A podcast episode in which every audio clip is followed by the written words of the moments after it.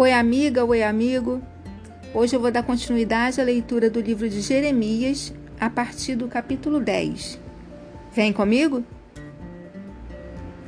Jeremias, capítulo 10. Povo de Israel, escutem a mensagem de Deus, o Senhor, para vocês. Ele diz: Não sigam os costumes de outras nações elas podem ficar espantadas quando aparecem coisas estranhas no céu, mas vocês não devem se assustar. A religião dessa gente não vale nada. Cortam uma árvore na floresta e um artista, com as suas ferramentas, faz um ídolo. Então o enfeitam com prata e ouro e o firmam com pregos para que não caia aos pedaços. Esses ídolos não podem falar, são como um espantalho numa plantação de pepinos. Eles têm de ser carregados porque não podem andar. Não tenham medo deles. Não podem fazer mal, nem podem fazer bem. Ó Senhor Deus, não há ninguém igual a ti. Tu és grande e o teu nome é poderoso. Quem não te respeitará, ó Rei de todas as nações? Tu mereces todo o respeito. Não há ninguém como tu entre todos os sábios das nações. Todos os seus sábios são ignorantes e tolos. Será que os ídolos de madeira podem lhes ensinar alguma coisa? Esses ídolos são folheados com prata da Espanha e com ouro de Ufaz. Tudo é trabalho de artistas. Os seus vestidos são roxos e vermelhos, feitos por tecelões habilidosos. Mas o Senhor é o Deus verdadeiro.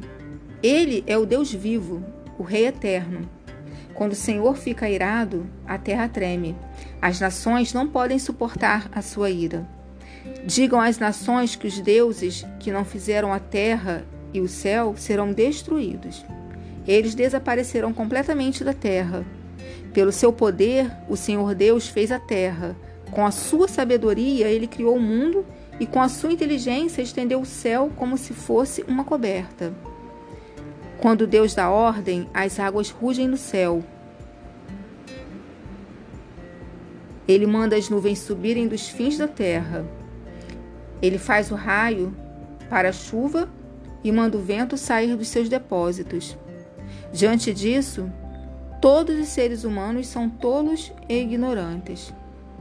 Todos os artistas ficam envergonhados com os ídolos que fazem, pois são deuses falsos deuses que não têm vida. Não valem nada, são uma tapiação.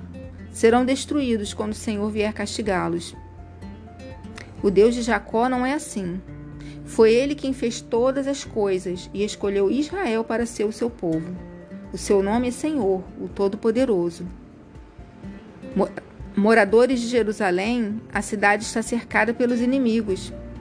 Peguem suas trouxas, porque agora o Senhor vai jogar vocês para fora, para fora desta terra, a fim de que venham a ter juízo.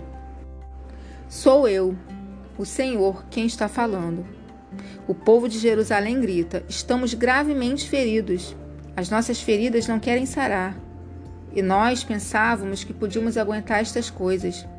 As nossas barracas estão destruídas e as cordas que as seguravam arrebentaram. Os nossos filhos partiram, foram todos embora.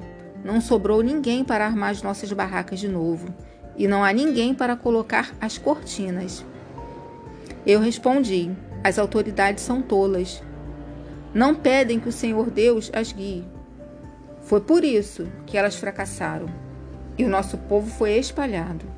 Escutem, acabam de chegar notícias. Há uma grande agitação no país do norte.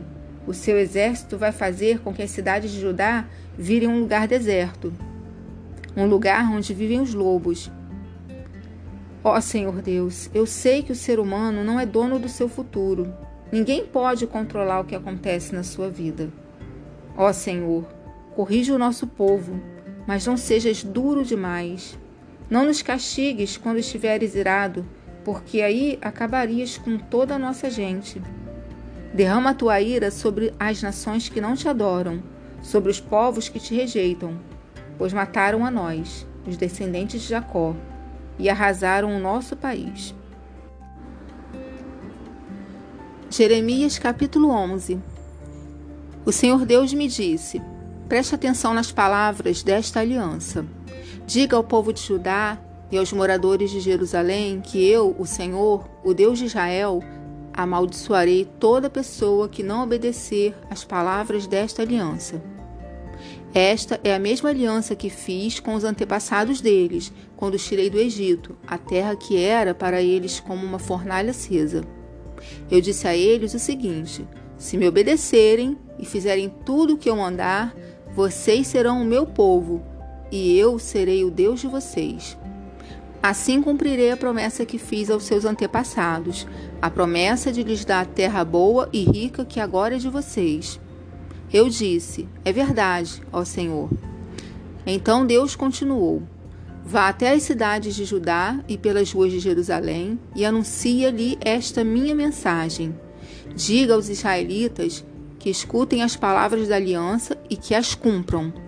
Quando tirei os antepassados deles do Egito, eu os avisei solenemente que obedecessem às minhas palavras e tenho continuado a avisar o povo até hoje. Mas eles não ouviram, nem obedeceram. Pelo contrário, cada um continuou a ser teimoso e mau como sempre. Eu havia mandado que fossem fiéis à aliança, mas eles não quiseram obedecer. Por isso, eu os castiguei com todos os castigos que estão escritos na aliança.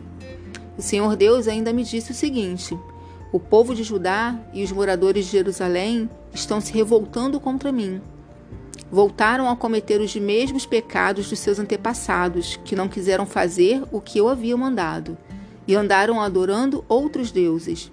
O povo de Israel e o povo de Judá quebraram a aliança que eu fiz com seus antepassados.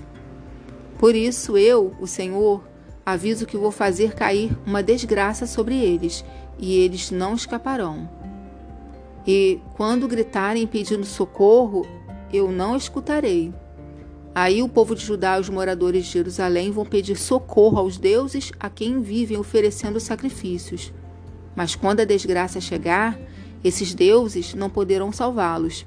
O povo de Judá tem tantos deuses quantas são as suas cidades, e para oferecerem os vergonhosos sacrifícios do deus Baal, os moradores de Jerusalém levantaram tantos altares quantos são as ruas da cidade. Jeremias, não ore a mim por este povo, nem me peça nada em favor dele. Quando eles estiverem em dificuldades e me pedirem socorro, eu não ouvirei. O Senhor disse também: O povo que eu amo está praticando mal. Que direito eles têm de vir a meu templo? Será que estão pensando que podem afastar a desgraça, fazendo promessas e oferecendo sacrifícios de animais?